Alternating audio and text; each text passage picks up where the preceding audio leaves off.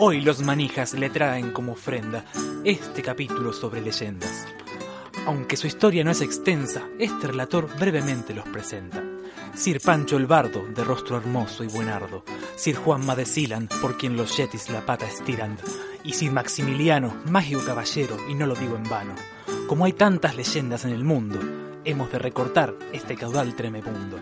Primero Pancho nos deleitará con algunas leyendas de por acá, y Juanma y su figura ahora esbelta nos cuentan historias de mitología celta. Y Maxi, que absorbe como esponja, aprendió todo sobre mitología ponja. Podrán ver que de griego no hay nada en estos mitos, así que no irán de Zeus ni de su Increíble gusto por las mujeres. Sin más demora para quienes tienen prisa, ahora los dejo con los manijas. Y por más que alguien se oponga, no se hablará de Zeus o de su colosal Poder que ejerce como supremo gobernante. tonga. Eh, estás despedido. Ah,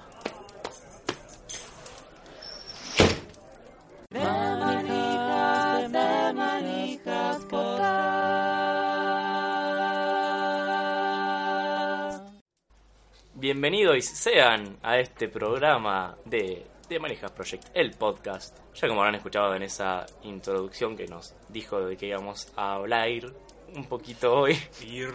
Inserte conjugación extraña aquí. Es un capítulo que trata un poco de mitología, pero no de las mitologías eh, más tradicionales, qué sé yo, las que solemos escuchar más seguido, que creo que son la eh, griega,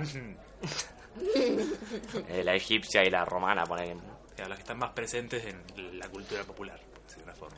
como para informar un poco a nuestro público de qué sé yo, algunas historias eh, de orígenes o mitos o leyendas o cuentos divertidos e interesantes de diferentes lugares del mundo, como dijimos en la introducción, yo voy a hablar un poco de Hola, soy Juanma. Ah, eso. Estaba esperando eso. Hola, yo soy Juanma y a mi derecha está Max. Hola, yo soy Max y a mi derecha está Pancho. Hola, yo soy Pancho y a mi derecha está Juanma. Hola, soy Juanma y espero no estar a la derecha de nada nunca. Podríamos haber presentado por otro lado, pero bueno, ya está. ¿Sí, ¿No? Que Estaría bueno esto de presentar siempre por la izquierda, ¿no? Siempre hay que presentarse para la izquierda. nunca a la derecha. Este no es un mensaje político, lo juro. No estamos insinuando nada a nivel moral. Ni a nivel latinoamericano. Fuerza Bolivia. Fuerza Bolivia, Fuerza Chile, Fuerza todos los lugares que en este momento están al horno. Hay que reírse mejor. Pero, ay. Sí, habría que. De Manijas Project envía fuerzas a todos los pueblos que estén luchando contra sus gobiernos en este momento. Bien, empezó muy serio este capítulo. Como le decía, ch- chiste de pitos, no. Chiste sobre el pito de Zeus. Hablando de cosas serias, ¿vieron que.? Bueno, les vamos a contar algo que pasó cuando grabamos el episodio anterior, que fue re turbiazo. Como ya les contamos en, como en la post capítulo, en el que nos pusimos un poco más relajados, digamos. Estábamos muy tensos cuando grabamos el episodio. Todo el ambiente que se creó gracias a Fourier y Sí, en general, estaba todo oscuro. Era, eh, eh, se, se armó un lindo ambiente acá y que costó salir. Lindo es relativo. Y cuando decimos Lindo. lindo nos referimos a que estábamos muy asustados. Sí. Y cuando llegamos todos a casa, Pancho no, porque ya es su casa. Pero nos fue llevar, así que volvió y Claro. llegó a casa. Sí, cuando llegamos todos a casa, muy bien. Nos acostamos a dormir, yo como que tardé un rato en acostarme a dormir porque estaba muy asustado y mi gata también estaba como no ayudando mucho. Y mm, como a las 3 de la mañana me desperté de la nada y había como mucho, mucho, mucho, mucho viento afuera y fue como, bueno, pero cuando llegué no había pasado esto, cuando llegué no había viento, no sé qué está pasando. Y al otro día cuando me desperté me di cuenta de que a los chicos les había pasado lo mismo. Todo Neuquén se despertó a las 3 A de la tres mañana. Sí, yo acá me desperté así y, escuchaba viento, chapas, haciendo ruido y todo. Y dije, bueno, ya, ya va a pasar el viento nomás. De repente escuché un vidrio romperse y, y dije, bueno, creo que ya es momento de que me levante a ver qué está pasando. Nada, se me rompió un vidrio de una lámpara que tengo afuera, tenía la puerta abierta, estaba todo flameando los papeles que tengo sueltos por acá. Oh. Fue como muy, muy extraño después de haber grabado ese episodio todo creepy, miedo y... Ah, igual tenía sueño y no volvía a dormir.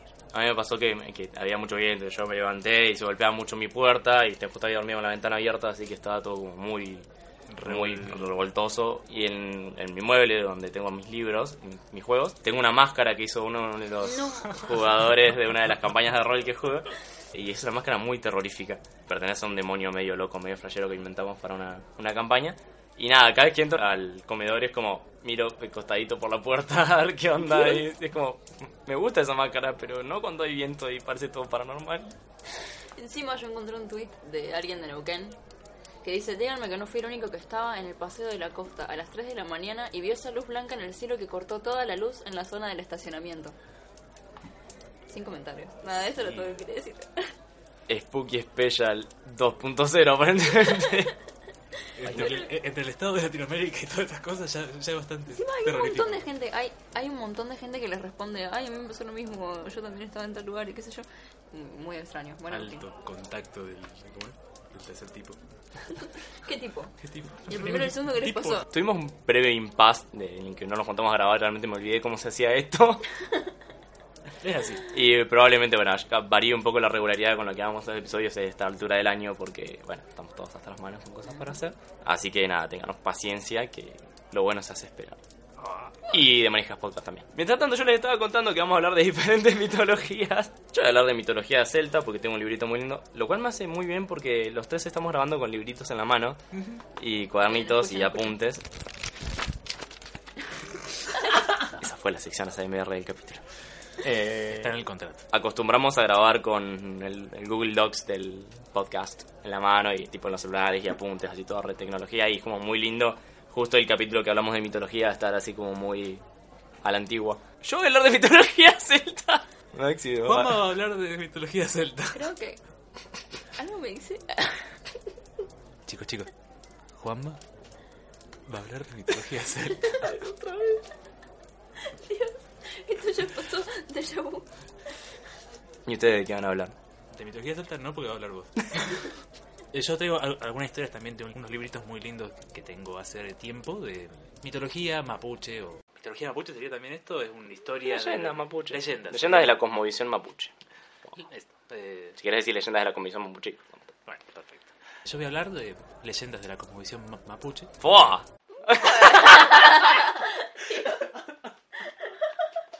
Bueno, la vez pasada te robó el chiste, así que ahora le robas la frase y me parece bien. O el para adelante y se sueño. ¿Cuál era el, Para para adelante, Sí, sí, sueño, sí. Perfecto. Voy a hablar de algunas leyendas mapuches de- relatadas en unos libros muy lindos que, que tengo hace tiempo.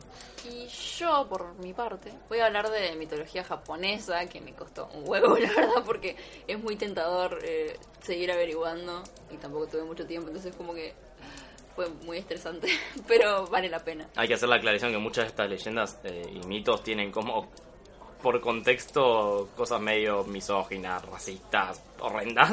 Mm. Y vamos a tratar eso, no suavizar, sino demostrar que, o, no- bueno, no se piensa de esta manera hoy en día, pero los orígenes de las cosas están escritos así, estaría bueno revisarlos. Así que nada, si encuentran algo medio raro en las historias, todo es porque así se crearon y está bueno nos replanteemos, pero bueno, algunas cosas son bastante divertidas de verlas en su contexto. A mí me gusta mucho, por ejemplo, de la mitología celta que voy a leer, la cantidad de exageraciones de cosas que hay, y por ejemplo, que ser blanquito y muy pálido sea un rasgo de hermosura, y es como, bueno, ponele, te lo voy a cuestionar hoy en día, pero bueno. Vamos a tratar de buscar una canción más o menos acorde a la cosa esta variada, porque lo bueno es que, bueno, si bien la parte celta es en Europa, justamente previa a toda la parte de la occidentalía fea de Europa, aunque muchas cosas de los celtas se, retomaron por la cultura europea, qué sé yo, tenemos leyendas de acá, Mapu, en mitología japonesa, que es una parte oriental, y mitología celta, que, nada, la canción va a ser.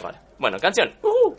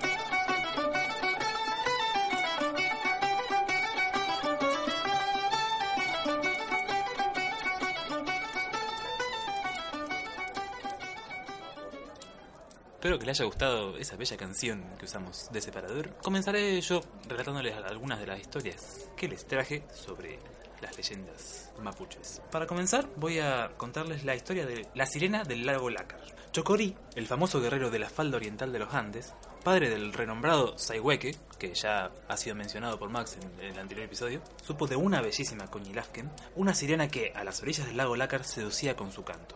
Era blanca, de cabellos de oro y se peinaba muy lentamente mientras cantaba. Para entonces, la belleza de la Coñilafken atraía a tehuelches y mapuches, aunque nadie había podido verla de cerca. Las canoas se estrellaban contra las rocas cuando se acercaban demasiado. Una sirena muy similar a la, a la de otras mitologías, por, lo, por lo visto. Sería interesante saber cómo se unen todas estas mitologías. La quiero en mi toldo, exclamó un día el lonco Chocorí. No tengo una cautiva que me cante. Y envió a tres guerreros con la orden de apresarla. Estos se acercaban a la joven, cuando ella los descubrió saltó al lago y se escapó de su alcance, perdiéndose al pie de la Trentren, la montaña de la creación, que hablaré en una historia más adelante.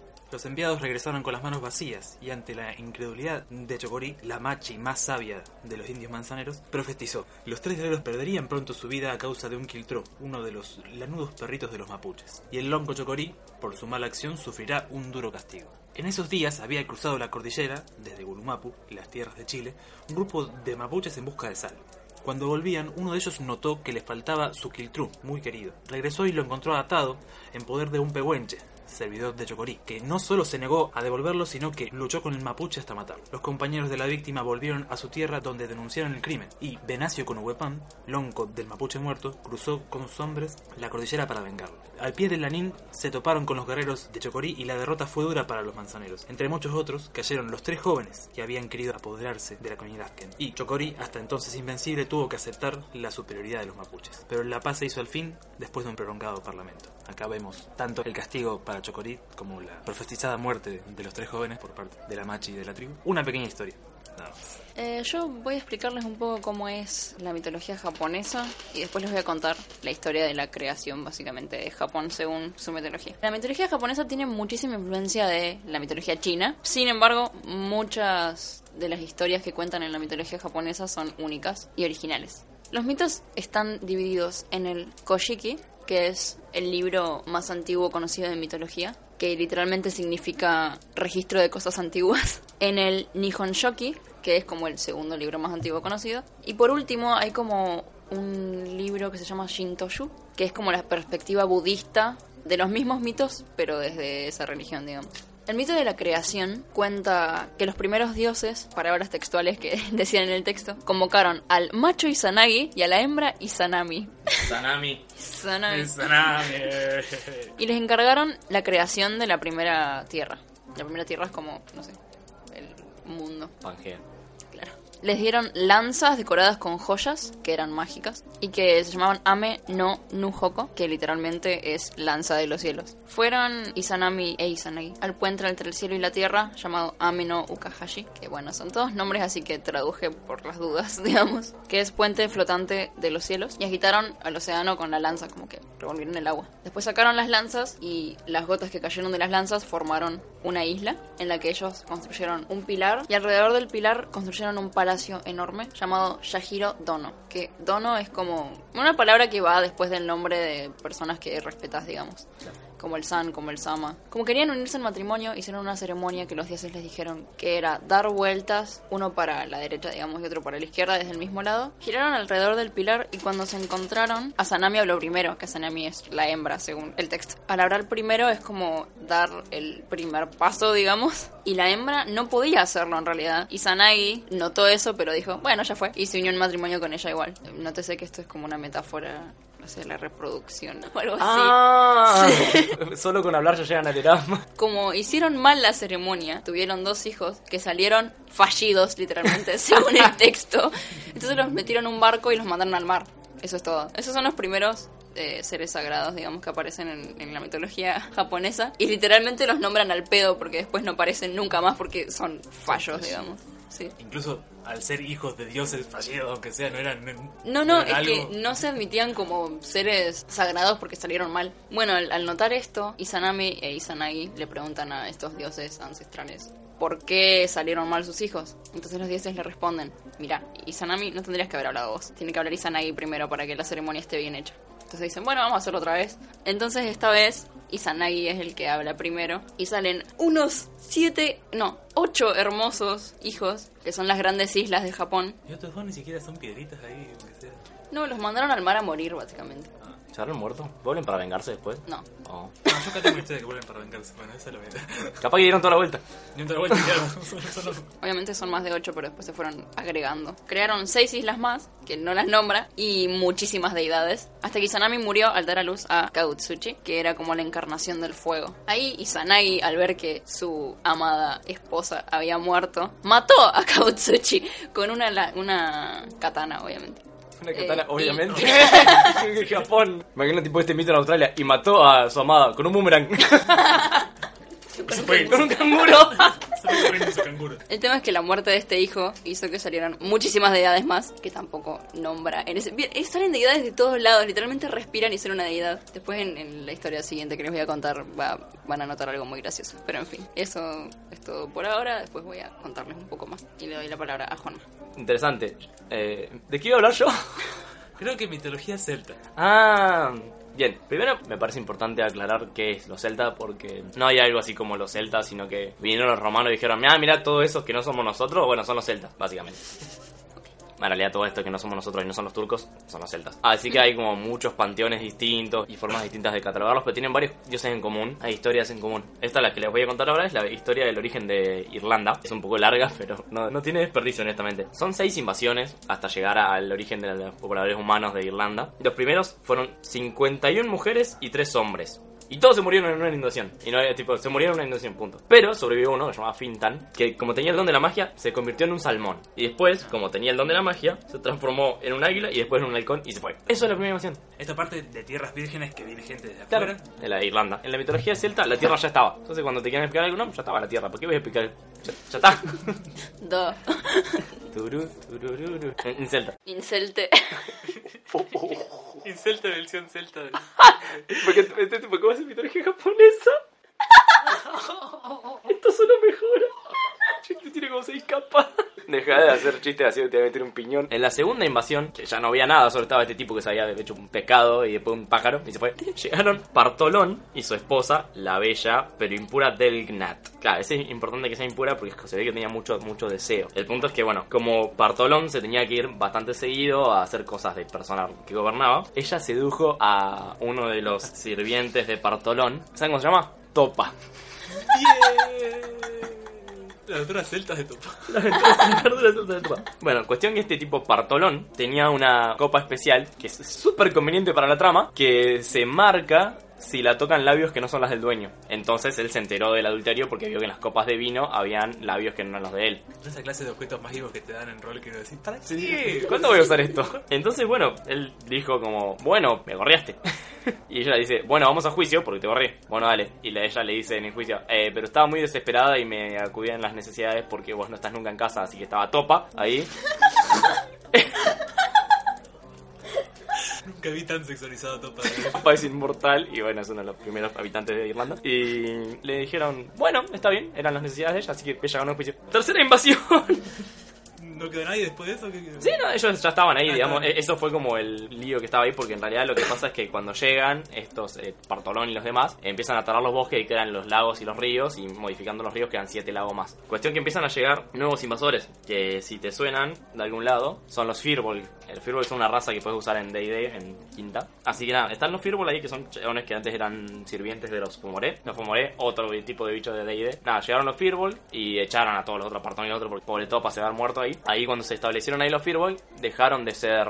Esta es la tercera invasión. No, la La tercera es la, de los Fomoré. Los Fomoré empiezan a acechar la tierra de Partolón y cuando lo derrotan a Partolón se instalan acá los Firbolg, que eran sirvientes de los Fomoré y acá cuando se instalan acá en Irlanda dejan de ser sirvientes y pasan a tener su libertad plena. El punto es que cuando tienen su libertad plena y todo, llegan los Tuata de Danan en la quinta invasión, que los Tuata de Danan son los primeros eh, hombres, son el pueblo de la diosa Danu, a pesar de que nunca mencionan quién es, quién es la diosa Danu, como son el pueblo de la diosa Danu, punto. Y tienen un montón de cosas mágicas, tales como la piedra del destino, que gritaba con un rey legítimo, la tocaba. Me imagino así como, sos un rey legítimo así. ¡Ah! Me acordé del queso. Había. eh, En algún lado había queso que gritaba. Queso Queso gritó. gritaba. En, en Hotel Transilvania, eso. Ah, la espada de su dios guerrero Lug, que cuando la desenvainaba significaba que el ejército que desenvainaba esa espada iba a ganar, estaba re rota. Y el gran caldero del todopoderoso dios Dagda, que tiene el poder de dejar a todos satisfechos y además de que cuando vos tiras un cuerpo ahí revive. Así nada, tiene objetos re rotos los Era chabones básicamente y... el Santo Grial. Sí, eh, de hecho la leyenda del Salto Grial es una romanización de la historia del cartero de Dagda. Así como la- los mitos artúricos del rey Arturo son todos una romanización de mitos celtas. Cuestión que, bueno, los Firbolg dijeron, bueno, estos tienen cosas muy ásperas, vamos a chovérselas. Obviamente fueron a la guerra y perdieron los Firbolg porque, bueno, los otros tenían todas las cosas muy rotas. Los Fomoré, los anteriores, dijeron, ya que nos sacaron los Firbolg de ahí, vamos a nosotros recuperar esa tierra. Acá se empiezan a pelear los Tuata de Danan, que son los, los primeros dioses, con los Fomoré, que son los- la encarnación de la oscuridad y la muerte y el mal y todo. ¿Por qué estaban primero los Fomoré? Porque en la mitología celta la noche siempre precede el día. Todas las medidas de tiempo empiezan primero con la noche, porque para ellos estaba primero la oscuridad y después el- la luz. Entonces se viene la gran batalla, que se divide en, do- en dos fases. Es la gran batalla de Moitura, cerca de la costa oeste de Irlanda. La primera batalla de Moitura, los Firbolg son derrotados por los Tuata de Danan, ahí toman el control de Irlanda. En la segunda batalla de Moituran, es cuando vienen los Fomoré a reclamar las tierras de Irlanda de vuelta. Pero en la, en la pelea contra los Firbolg, el dios, el rey Nuada, pierde uno de sus brazos. Y cito, dice acá, eso significa que debe abdicar el trono, porque de acuerdo con las leyes de los Danan, un rey no puede tener defectos físicos de ningún tipo. Entonces, Firmaste, viejo. Vos firmaste, acá dicen la letra chica, para que es medio manco para pelear. Eligieron a Bres, el reemplazo del, de este Nuada que perdió el brazo, que era mitad Tuata de Danan y mitad Fomoré. Pero parece que era un gil.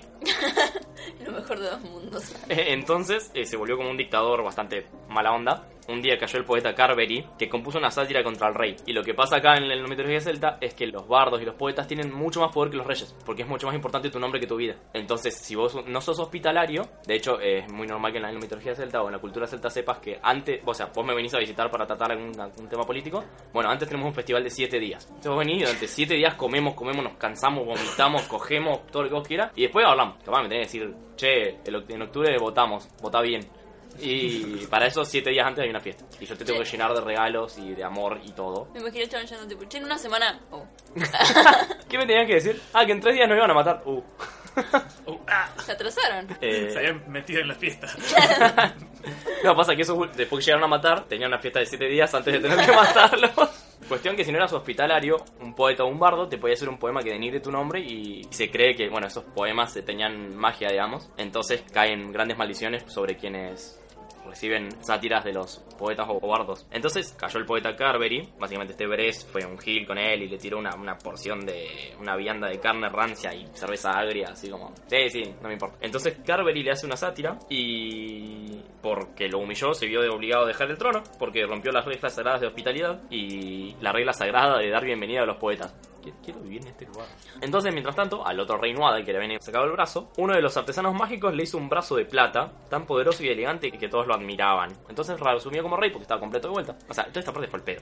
sí, básicamente. Pero, Bres, este chabón, el, el que lo destronaron, El episodio relleno de la mitología. Sí, sí, sí. es, que, es que está todo encadenado y tiene sentido. Porque Bres, el chabón este que lo, lo destronaron, se enojó y se fue con la mamá, que era Fomoré. Y con la Fomoré organizaron la sexta invasión. Se fue con su mamá. Literalmente se fue llorando con la mamá a decirle: Mamá, venía. De... Convocaron a los Fomoré para la siguiente invasión, que creo que es la sexta ya, no, la quinta. Entonces convocaron a los Fomoré y entre ellos al más malvado de los Fomoré, que es Valor, si le suena a algún lado también. Que cito, me gusta mucho la exageración de los celtas porque es un gigante de un solo ojo, pero su párpado es tan pesado que necesitaba cuatro hombres para ser levantado. Como yo los lunes de la mañana. El tema es que cualquiera que este chabón mirara se moría directamente. Entonces era como el arma más temible de- del mundo. Pero había una profecía. La profecía es que iba a ser asesinado por un miembro de su familia. Pero como solo tenía una hija, la princesa Fiona, la mandó a encerrar en una torre muy alta. ¿En serio? Y se llamaba Son- Eithne, perdón. Ah. Eithne, la hija de Valor, donde era cuidada por 12 mujeres. Pero un día Kian, uno de los Danan, para vengarse de Valor, porque era un tipo muy muy malo, muy malor, se disfrazó de mujer, que espero que sea un disfraz muy convincente porque no me imagino un dios celta siendo muy bien disfrazado de mujer. Después de conversar, de conversar con las 12 mujeres, pudo cortejar a Eithne y también a las 12 mujeres, de las cuales todas quedaron embarazadas, lo cual demuestra que Sin en realidad... romper su cortada de ser mujer. Sin romper su cortada de ser mujer, aparentemente. eh, lo cual eh, afirma nuestro punto de que los anticonceptivos deberían ser masculinos más que femeninos. Sí. Estaba por decir eso. y todas ellas dieron a luz, pero Eithne dio a luz a mellizos. Cuando supo, Valor supo esto, eh, los tiró a todos al mar, a los 13 bebés. Hay otra cosa en común. Los tiran al mar. Los, los tiró al mar. y se dice que todos los que se ahogaron y se transformaron en focas, lo cual explica por qué las focas tienen cara de bebé.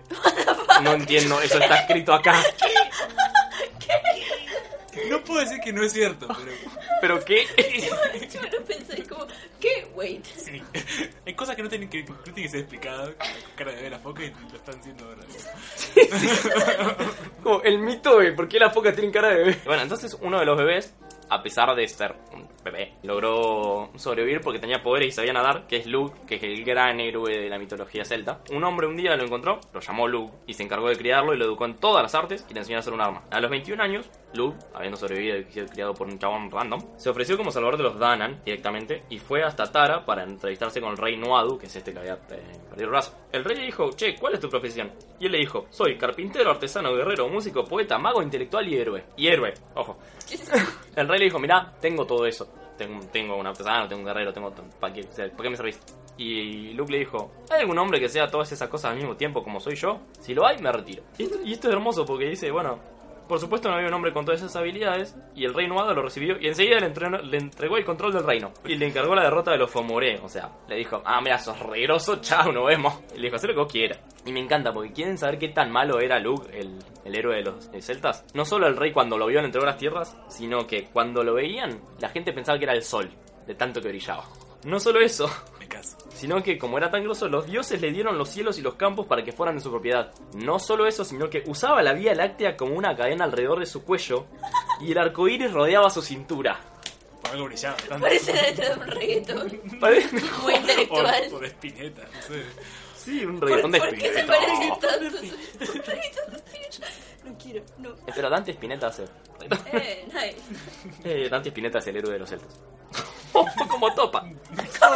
Su espada era capaz de atravesar todo y su barco no necesitaba comandante. Y el dios del mar le regaló un caballo que cabalgaba sobre las aguas como si se tratara de llanura. Estaba re roto el chabón, o sea, había pay to win, así. El chabón fue y compró todos los ítems mágicos que había y no sé, era era muy grosso. Riot Nerf Lud. Entonces, bueno, preparó la segunda batalla en Moitura, que es esta que van a pelear los Fomoré contra los. Eh, está todo mezclado, entonces como que todo va a hacer sentido. Entonces dijo, bueno, hay que reunir los reinos, qué sé yo. Y mandó a, a Kian, su padre, el que estuvo con las 12 doncellas y la otra chabona, lo mandó a, a, una, a un reino lejano. eh, pero sin embargo, este estaba peleado hace mucho tiempo con tres hermanos que son Brian, o Brian, y eh, y Ucharba, que son los hijos de Turen. Y cuando estaba llegando, los hijos de Turen lo interceptaron. Y como ella estaba, una pica, estaba medio heavy, Kian usó su magia para transformarse en un cerdo. Amo cómo se transforman animales porque sí los celtas. Se mezcló con una piara de cerdos y los hijos de Turen sospecharon que estaba escondido. Y uno de los hermanos transformó a los otros dos en perros que lo olieron y lo encontraron. Cuando lo encontraron le atravesaron una lanza. Y él pidió morir con su forma humana. Entonces se destransformó de chancho humano y le dijo, mirá, si me matás ahora, no solo me vas a matar, sino que vas a matar al hijo de Luke. Y yo te dije, yo ya les dije cómo era Luke. Entonces dijeron, bueno, entonces lo vamos a matar de tal forma tal que no quede ninguna prueba de que lo matamos nosotros. Entonces lo apedrearon hasta dejarlo en una forma de una masa informe y babosa. Me imagino una plastilina. Sí, lo, lo dejaron hecho una baba. Y después bailaron sobre su cadáver, esparciendo la sangre por la llanura. Cavaron un hoyo y ahí y cubrieron todo con piedras. ¿Cómo ¿Cómo hay sacado? forma de que no se den cuenta? O sea, no era el punto, era todo lo contrario, que era el punto, no sé. No era que no lo reconozcan al tipo, era que no sepan de qué era ahí. Claro, pero qué sé yo, fue como re sanguinario todo. Tenemos que idear un plan muy estratégico para, para que no nos descubran. Bailemos sobre su cara. El chiste que bailar su cara es como esparcir su sangre por la llanura hasta que ya no se note que hay sangre. Y entonces es muy largo esto, pero hermoso. Entonces, bueno, mientras lo mataban al tipo este, Luke estaba como muy preocupado por la pelea contra los Fomoré. Cuando estaban preparando la lucha final, eh, como estaba muy preocupado por la lucha con los Fomoré, se acercó un montón de piedras y las piedras le dijeron que debajo de ellas estaban los restos de su padre muerto. Y como al pedo todo, bien. Si las piedras pueden hablar, sí, al pedo. todo. Sí, sí, que cuando las piedras pueden hablar, ya, ya está. O sea, entonces, obviamente Luke dijo, me voy a vengar de los hijos de Turen. De los Al hijos hijo de de Turen. Turen. ¿Qué hijo de Turen? Entonces se juntaron todos antes de la batalla final. Luke dijo, mataron a mi padre, necesito venganza. Mi espada va a golpear 100 veces a cada uno por cada pedrada que haya recibido mi padre. Noten que el padre había quedado una baba informe.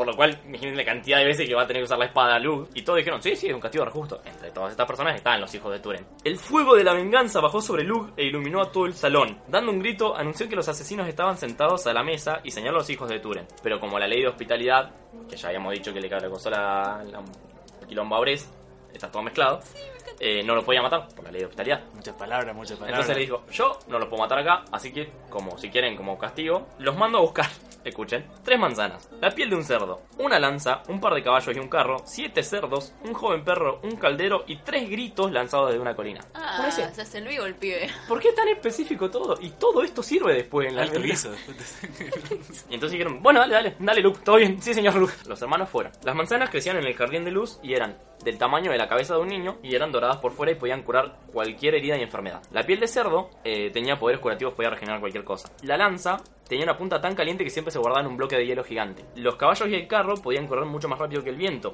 Los cerdos poseían el poder mágico de la regeneración. No importaba cuántas veces se los mataba o se los comía, siempre crecían. Siempre volvían a renacer. El caldero, que supongo es el caldero de Dakra, es el que revive gente y siempre sacia a todo el mundo. Los tres gritos tenían que ser de la colina del norte de Tara, que pertenecían a un rey que había educado y entrenado a Kian, que es el, al que mataron a estos tres hermanos, y que desde que murió el rey había prohibido que se gritara desde la colina, y el que lo gritaba sufría una pena de muerte. Como eso es muy conveniente para la trama también. Los hijos de Turen entonces dijeron, sí, vamos, vamos. Como Turan tenían los poderes mágicos de los Danan, se convirtieron en halcones y robaron las manzanas. Después fueron en busca de la piel del cerdo y se presentaron como poetas ante la corte del rey que tenía la piel del cerdo, y como hicieron un poema tan elocuente y genial, que obviamente las alabanzas a los reyes hacían que los reyes tengan que recompensar con muchas recompensas, ellos le pidieron la piel del chancho. Y el rey les dijo, no, les puedo dar su peso en oro. Y él dijo, bueno, dale, anda a buscarnos nuestro peso en oro. Y mientras el otro fue a buscar su peso en oro, estos robaron la piel y se fueron, eh, siendo perseguidos y...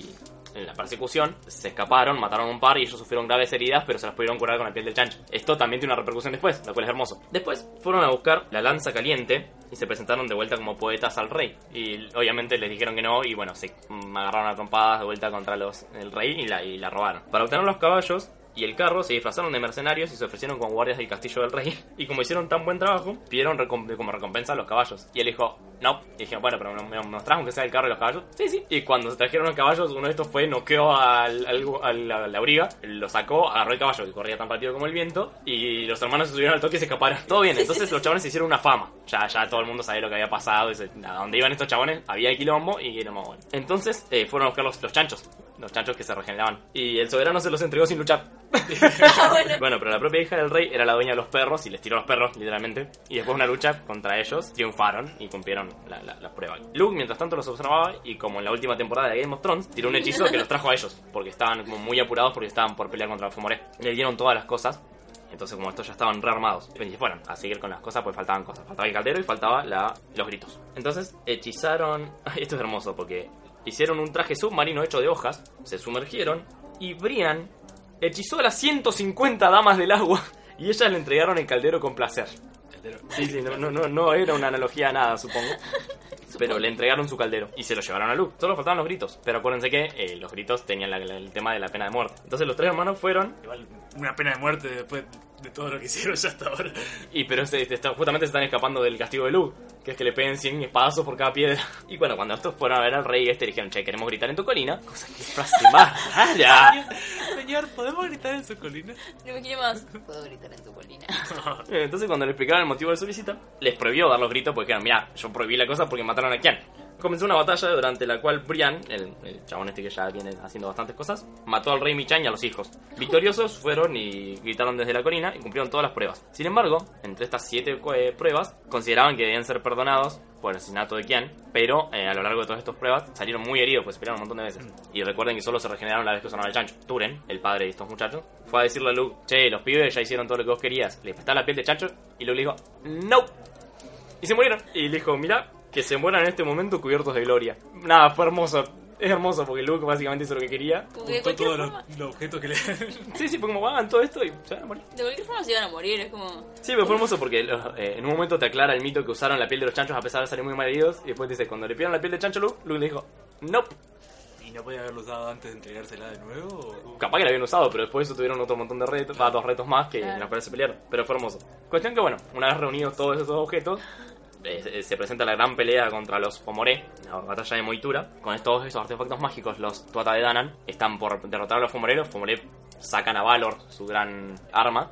Y entre cuatro hombres le levantan el párpado que al ver a casi todo el ejército de los Danan los mata inmediatamente. Eh, No era como solo un. no, aparentemente bueno, no, no, eh, tenía visión periférica Lo miró así todo. eh, y, de- y listo. Incluso mató al poderoso Nuada del brazo de plata. Nada más que solo sobrevivió Luke, porque obviamente chabón está en la Vía Láctea como collar. Y como era muy rápido, en el momento en el que el gigante Valor parpadeó, él carga contra él mismo y lanzando una piedra gigante. Cuando él cuando los hombres le abren el, intentan abrirle el ojo, esa piedra gigante le atraviesa el ojo, dándolo vuelta y poniendo todo el ojo contra el ejército de los Fomoré. Es hermoso. ¿Cómo que se da vuelta? O sea. El ojo sale por la nuca, mirando a todo el ejército de los Fomoré.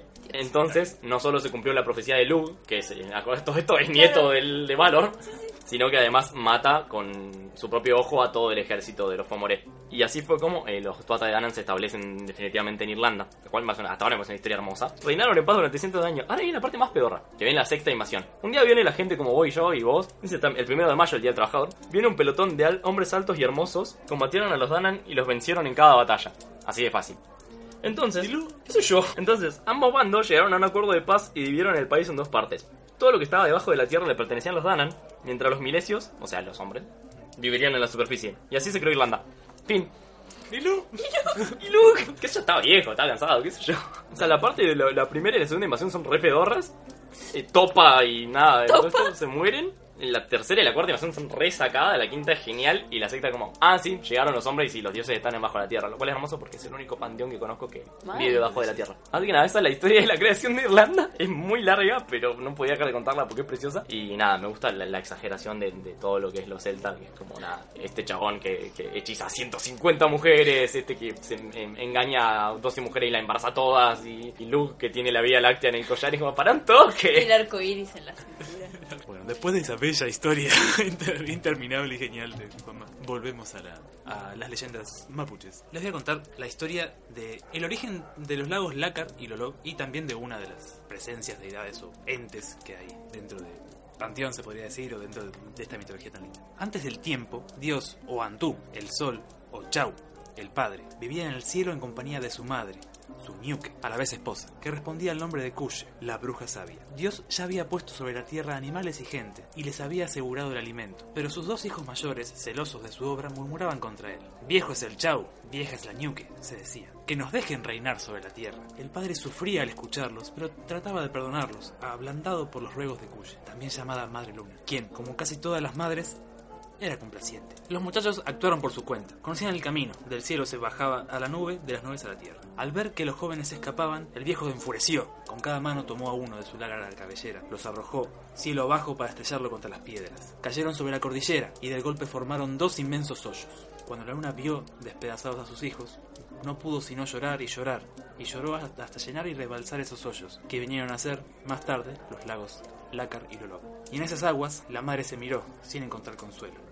Compadecido, el padre los volvió a la vida, pero los muchachos formaron parte de un solo ser, una culebra gigantesca, una filú de tamaño inconmensurable, la Cacay Filú, que enfurece desde entonces los lagos, los mares. Porque el ansia de poder de los rebeldes no había hecho más que crecer. La Cacay quedó llena de odio y rencor contra el buen Dios y su obra, meditando una revancha.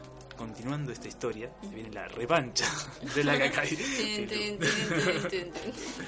La venganza de la Cacay. Un tiempo después, un enviado del Chau anunció que la Cacay había decidido destruir la vida, porque había hecho una amistad con un piñain, un volcán siempre enojado. Para salvarse, hombres y animales debían trepar a un Mauida, una gran montaña llamada Tren Tren, que en la historia anterior había dado asilo a la, a la sirena. Como había anunciado el enviado del Chau, llovió y llovió, fue el diluvio, porque la Cacay, enroscada en el fondo del lago Lácar, agitaba las olas mientras su aliado escupía fuego y piedras derretidas. Los reches buscaron el camino de la Tentren entreverados con el ñandú, el guanaco, el tímido pudú, el bravo puma y el feroz tigre, Nahuel. No porque se llame Nahuel, sino tigre no, el Nahuel. Mientras trepaban, muchos caían al agua y se convertían en nuevos animales o en piedras o desaparecían en el abismo. Entre ellos subía una pareja con sus hijos mellizos, un varón y una niña. Al cruzar una grieta, ni bien el padre hubo pasado a los niños con ayuda de la madre, ambos cayeron al vacío mientras los chiquitos lograron aferrarse a las rocas. Una leona que marchaba en el grupo se acercó, pero una zorra los protegió y los llevó a una cueva donde pudo cobijar, cerca de la cumbre de la Maula. Allí se refugiaron muchos animales y los chicos, únicos sobrevivientes de los reches, aprendieron de sus hermanos. La leona le dio su leche y la zorra, con su astucia, les enseñó a escarbar la tierra en busca de yocones, las papas silvestres que los descendientes de esos niños, los actuales mapuches, adoptaron para siempre. Lo que no dijimos todavía es que en la misma cueva habitaba otra inmensa culebra, alma de la montaña, que defendió a los niños y animales de la cacay. La Trentren, que se llamaba igual que la montaña, se encorvaba y se encorvaba y hacía subir la mahuida para que la vida no desapareciera. Mucho tiempo duró la pelea entre las filus, y tanto subió la mahuida que los hermanos, ya muy cerca de Antú, el, sol que todo lo edifica, tomaron el color cobrizo típico de los mapuches. La Kaikai, para no darse por vencida, sacudió más las aguas para alcanzar la cueva. Se enroscó en una roca para saltar, pero ahí nomás la Tendrén le dio un golpe terrible con su cola y la tiró al fondo del lago. Cayó la filú malvada y en consecuencia le cayó encima la gran piedra en la que se había enroscado. Así murió y al poco tiempo dejó de llover. Las aguas bajaron y los niños y los animales pudieron volver a tierra. Y todos hicieron una gran plegaria para agradecer a Tren y al Chau por haberlo salvado. Y así los mapuches comenzaron a poblar su mapa. Ay, qué bonito. Es, es muy lindo ese escenito. Es, es linda historia. Es muy bella esa historia. Quiero agregar nomás que tendría que haberlo hecho antes. Todos estos libros los escribió, va, compiló todos estos mitos un muy buen amigo de, de mi papá, Fernando Córdoba. Lo recuerdo con mucho cariño. Un señor fallecido hace bastante, pero bueno, un señor con mucha sabiduría y, y que ha investigado mucho sobre estos temas y otros. Voy a poner al- alguna foto seguro de, de los libros, tienen muy lindas ilustraciones al respecto. Así que, bueno, esa fue mi segunda historia. Qué lindo. Muy lindo ese mito. Mi segunda historia es un poco menos extensa que la anterior, más breve, y te centra más en lo que son las criaturas mágicas, que son las que nosotros conocemos como hadas, la palabra fairy. No es tan precisa la traducción, sino la traducción sería fairy, que es todo tipo de ser o espíritu, tenga forma humana o no, que incluye, no sé, hadas, gnomos, gigantes y demás. Y esto es particularmente lindo, o no, interesante más que lindo, que es que también están los espíritus malvados, que se conocen como hadas negras. Entre ellas están las náyades, las ondinas, sirenas o banshees, o gastlings, que son hadas vampiras. Y es muy chistoso porque estos fairies oscuros, ¿sabes cómo se llaman? Daoine Sith, Wow.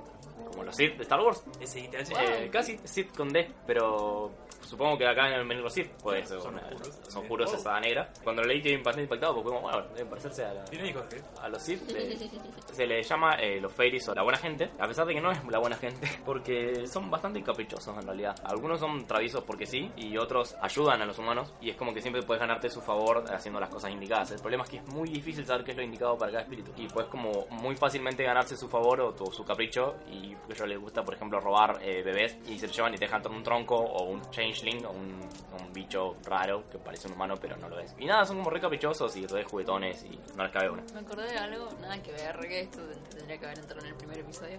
Pero en los Sims, Oh, en los Sims 4, hay una festividad que es como Día del ñomo o algo así. Y aparecen ñomos en toda tu casa y tenés que ver como que regalarle para justamente obtener su favor o que te prendan fuera de casa, básicamente. esta beta, digamos, caprichosa que tienen los Aeri. Y la leyenda que voy a contar ahora se llama la leyenda de Nocrafton, que es súper interesante porque más, o menos refleja esta naturaleza y es muy divertida. Había una vez un jugador llamado Luzmor, o Luzmore, que vivía en Aberhau, un pueblo al pie de las montañas Galtee. Estaba tan deformado por su joroba que cuando se sentaba la cabeza le tocaba las rodillas. Y sufría demasiado y sufría muchos dolores. Por su condición no podía vivir tranquilo ni feliz. Se decía que él conocía los poderes curativos de las plantas, pero se dedicaba y lo que le hacía feliz era confeccionar sombreros y sillas de mimbre. Y así es como se ganaba la vida. Un día fue a un pueblo muy cercano y mientras volvía de noche, como su marcha era muy lenta y la joroba le incomodaba mucho, estando muy cansado y triste, y como le quedaba una noche de viaje, se sentó al borde del camino para descansar y mirar la luna. Entonces, de repente escuchó una melodía muy bella y distante. Eran como muchas voces cantando al unísono y él nunca había escuchado algo tan maravilloso. El canto era constante, pero se detenía cada cierta cantidad de segundos. Se detenía, había un silencio y después la melodía empezaba de vuelta como si fuese un mantra, digamos. Y se puso tan entusiasmado con la música que cuando llegó una pausa se atrevió a cantar él también. Empezó a comentar la melodía y después simplemente se acopló al resto de las voces. Cuando seguían él cantaba y cantaba y cantaba. Se trataba de del pueblo de los Faeris, de las hadas y duendes, de Nocrafton. Y cuando lo escucharon a él cantar, Quedaron encantados y se pusieron de acuerdo para irlo a encontrarlo, porque se ve que cantaba muy hermoso este Luzmore. Y parece que su habilidad, la habilidad musical de Luzmore era incluso mejor que la de las Fairies. Un torbellino lo envolvió y se encontró de repente él rodeado de, la- de los Fairies, de la buena gente. Lo trataron con honores y lo nombraron el más importante de los músicos. Buen título. Sí, hola, soy el más importante de los músicos.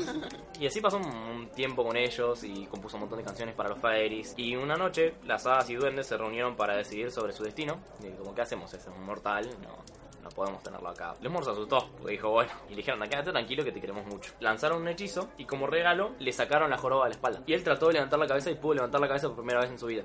Notó que podía hacerlo con facilidad y sin ningún dolor y todo le pareció de repente mucho más bello. Y al ver todo esto con esta belleza se sintió mareado y cayó en un sueño profundo. Cuando se despertó, se encontró en el mismo lugar donde se había quedado dormido. Y al intentar recomponerse rápido, se empezó a dar cuenta que no tenía la joroba. Entonces se, se preguntaba si era un sueño había sido real. Y como fue real y ya no tenía la joroba, vivió más feliz que nunca y fue completamente pleno. Volvió a su pueblo y contó la historia de su curación. Porque de repente el tipo este que se tocaba las rodillas con la cabeza era un hombre erguido. Todo el mundo se enteró y un día una mujer anciana vino de muy lejos a buscarlo porque su propio hijo era jorobado y quería encontrar una cura. Este hijo se llamaba Jack Madden. Luzmore, con toda la buena onda, le dijo: Mira, yo me pasó esto, fui hasta aquella, aquel lugar, eh, empecé a cantar, qué sé yo. Y lo llevaron allá al pequeño Jack Madden. Pero el pequeño Jack Madden dice: No tuvo paciencia y no esperó que la gente hiciera silencio, sino que empezó a cantar. Empezó a cantar y empezó a cantar muy fuerte, esperando que las hadas y la, la buena gente le, le diera su favor. Ofendidísima, la buena gente lo rodeó inmediatamente y dijeron: Hey, nos está arruinando la- el canto, nos está arruinando la fiesta, ¿qué, qué te pasa? Saco, a ver, capo. Has arruinado nuestra canción. Y uno de ellos dijo que Jack Madden, como había cantado tan mal, merecía un castigo. ¿Pueden adivinar cuál es el castigo? Ponerle la joroba. Le pusieron la joroba de Ay, Luzmore. Muy bien. Como que tenían una, no sé, una caja con jorobas, tipo, bueno, toma. Una caja con de- defectos así que le fueron sacando a la gente. 20 hadas y duendes cargaron la joroba perdida de Luzmore, que era una gran joroba, y le agregaron la espalda maltrecha de Jack Madden. Y por la mañana, cuando la madre fue en busca de Jack Madden, lo encontró a punto de morir con dos jorobas. Y el el viaje de vuelta fue tan agotador que Jack Madden murió cuando llegó a su casa. La doble joroba le arruinó completamente la salud. Y desde entonces pesa una maldición sobre todo aquel que escuche el canto de la buena gente. Don Mes, o sea, no te metas con la buena No les gente. cabió ni uno, no les corte la joda a la buena gente. debut. Me parece hermosa esta historia porque es como, ay, qué lindo, Luzmore, tiene una armonía, le dieron un favor re lindo y cayó el otro, y como, no, no me cabe una, toma otra joroba. Qué rico y es hermoso. Amo que se llamen la buena gente. Ah. Es que como que es raro, porque es como la buena gente, como decir, bueno, ya desde el nombre no te tengo que ofender. Qué lindo, qué lindo, qué, qué terrible, pero está lindo. La segunda historia se conecta con la historia anterior, porque bueno, sí son los japoneses. Aparte, si no lo cuento en orden, pues se descuajeringa toda la timeline, digamos, y es. La línea temporal. Recordemos, ¿no? Asanami muere, dando a luz a su hijo que después muere en manos de Asanagi. El fueguito. El tema es que Asanagi se puso tan triste porque se murió Asanami, fue al Yomi, que es lo que los japoneses llaman como la tierra de los muertos. Y cuando llegó al Yomi se dio cuenta de que era como el mundo de arriba, digamos, como la superficie, pero con una oscuridad eterna y por todos lados, digamos. Como que no se ve nada, básicamente. Entonces encontró a Sanami y le rogó para que ella volviera a la superficie. Y ella le dijo, no, mira, probé el alimento del inframundo, no puedo salir de acá, yo ya formo parte de esto, soy una con el inframundo. Super, sí, sí, sí. Super edgy. No es una tapa, mamá. Volvió mi Kagame Romance. Entonces Asanagi empezó a insistirle y ella dijo, bueno, está bien, voy a volver pero con la condición de que no entres en mi habitación porque voy a dormir. Ah, era una emo posta. ¡No entres a mi habitación! Y le dijo, espera en la superficie hasta que yo salga. Y Asanagi dijo, bueno, ok, salió a la superficie y empezó a esperar. Y siguió esperando. Y siguió esperando hasta que empezó a ponerse nervioso y dijo, ¿sabes qué? A la mierda, voy a entrar otra vez al Yomi. Entró al Yomi con una antorcha esta vez y cuando abrió la puerta de Asanami vio que estaba toda putrefacta Oh my god. que, que toda su piel se caía de su cara y se aterrorizó y empezó a gritar. Y creó dioses. Sí, nada parecido. Pero como Asanami estaba durmiendo, se ofendió primero porque rompió una de las reglas del inframundo, del Yomi. Segundo, porque la despertó. Y tercero, porque se horrorizó de su cara, básicamente. Entonces, Asanami mandó a todo el ejército del Yomi a que atacaran a Asanagi. Eh, Asanagi salió corriendo, tiró la antorcha, se apagó la mierda. Salió corriendo de la entrada del Yomo. Del Yomi, perdón. Del Yomi. Del Yomo. De la buena gente. Bueno, salió corriendo de la entrada del Yomi, la tapó con una piedra enorme y mm, por eso a Sanami le tiró una maldición. Que cada día que él estuviera vivo iban a morir mil humanos. Y él, en contraparte, como que le respondió, era como, ¿viste las batallas de gallos? Digo como, cada día que vos estés en el Yomi, yo voy a hacer que nazcan 1500 humanos. Y ahí empezó una guerra, y obviamente se separaron y empezó una guerra entre el inframundo y la superficie, digamos. Y esto es algo que me parece muy gracioso. Eh, Asan- Asanagi, al salir corriendo del, del Yomi, dice, bueno, me voy a lavar porque estoy muy sucio y estoy como aterrorizado, me voy a relajar en el río. Entonces fue al río, se lavó la cara y salieron tres dioses de su cara. O sea, que literalmente se lavó la cara y salieron dioses. Que son eh, la diosa del sol, Amaterasu, la encarnación de la luna, que se llama Tsukuyomi, y Susano, que es el- la de la tormenta. Es todo lo que pasa en Naruto. Japón like. Bueno, esa es mi historia. Así que Se lavó la cara. Posta, toda sucia, se lavó la cara y se sacó tres dioses. estos japoneses que no se bañan nada. Todos otakus. Capaz por eso no se bañan. Ah, claro. Tienen tantos dioses que no quieren que salgan más. Es que literalmente la mitología japonesa tiene un dios por cada elemento que ellos creen importantes de la naturaleza. Y son muchos. Son más de 4 millones, si no me equivoco. Sí. Bueno, creo que habiendo terminado el bloque de las historias. Dios. eh, primero, que no nos dimos cuenta, queremos mandarle un saludo a Gian Franco Bonilla. Que hoy es su cumpleaños, estamos grabando el día de su cumpleaños. Y justo de mitología, y- y siempre hablamos como que le gustan mucho los audiolibros. Ah, mira. Así que No, algún día cuando, cuando volvamos a encontrarnos y vamos a grabar una canción muy linda que hicimos una vez con Gian y la vamos a poner en el podcast, estoy seguro de eso, para que te quede registrado nuestro Qué regalo de gente pobre. Ah, no, espero que le hayan gustado esas historias. eh, me, me gustó, me parece muy tierna la, la historia de, de, de Pancho, de las serpientes. Sí, ¿Cómo se llamaba? Lu, Eh, no. Lu, sí. Dios, Dios, increíble. Una persona de arcoíris y cinturón, básicamente. Cinturón viene de cintura. Ok. Eso va a quedar un gran highlight del capítulo. Cinturón. sí, de hecho es un cinturón. Claro, como, wow. Cinturón. Cinturón. Cinturón, cinturón, cinturón, cinturón, cinturón. También nos nos quedó como cosa rara, un montón de cosas que se repiten a lo largo de todas las mitologías que conocemos más o menos. El machismo, misoginia. Misoginia, machismo, uh. Muy instaurado en muchas, un poco menos en unas que otras, pero sí. Una constante, eh, va, solamente hablé de algunas leyendas mapuches, pero en, en los otros libros de esta colección eh, se, se tratan de otros pueblos originarios. En muchas está la constante de que el descubrimiento del fuego en realidad se lo hace robándoselo a un, a un ser superior o a una... A un pito superior. Prometeo se lo roba a... ¿Qué dijimos en la intro? Chiste de pitos. Uh. Yo no dije a quién. el fuego no se lo descubre, sino que se lo roba a un ser superior. Es algo interesante. Claro, los, los celtas tienen los, los- los únicos dioses que están abajo de la tierra que yo conozca. Y estos que están abajo viviendo bajo la tierra encima porque los humanos los echaron. El fuego acá lo parió A Sanami, sí. Sanami y, y se murieron encima. No, para no, porque tipo pariste fuego. Iba a decir que cagó fuego, Cagó fuego, pero, pero no, pero no. parió fuego. Parió. Nada, me encanta como el desarrollo del personaje, por así decirlo, a Sanami como que empieza siendo una mujer sumisa que cede ante lo que le dicen los dioses básicamente. Y después, literalmente en la leyenda no lo dije, pero dice que escupió a Sanagi y lo echó del Yomi. Ah, ah, re hardcore. Sí, vale. tipo le hizo... Igual ya estaba en su esencia, ya desde el primer momento ya rompió con Claro, sí. Claro, la, sí. la tradición y dije, no, no, pará, pará, bueno, está bien. Bueno, qué Claro, sé ya, yo. ya en el momento, momento cero no le cabía una, digamos, pero Sí. después tipo te tiro todo el ejército del inframundo.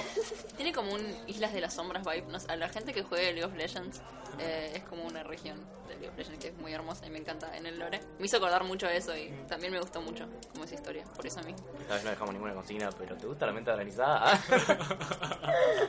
Hablando de mitos y leyendas de cosas maravillosas, ¿te gusta la venta organizada? ¿Qué seguido por acá? ¿Te gusta organizada? No hay ningún sesgo por nuestra parte, pero nada. Para nada, no hay mensaje entre líneas. Me metí en esa. Estos cambios de clima.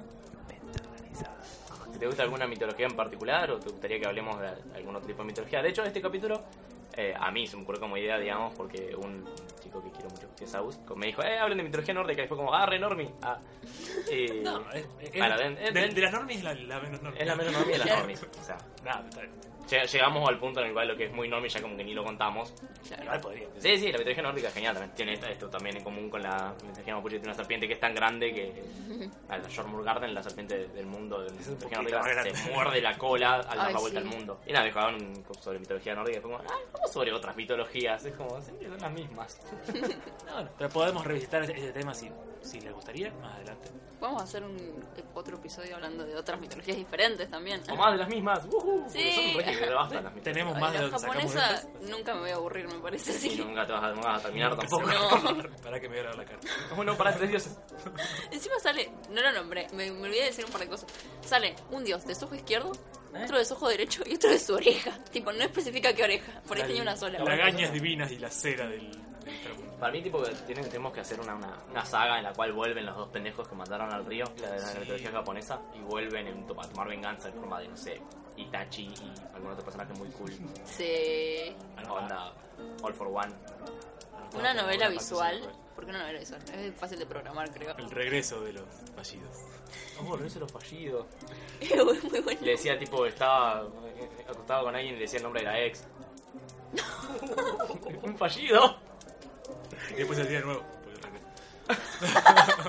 Así que nada, ese fue un capítulo sobre mitologías. Bueno, espero que les haya gustado estas bellas historias y nos vemos, en- nos escuchamos en el siguiente episodio.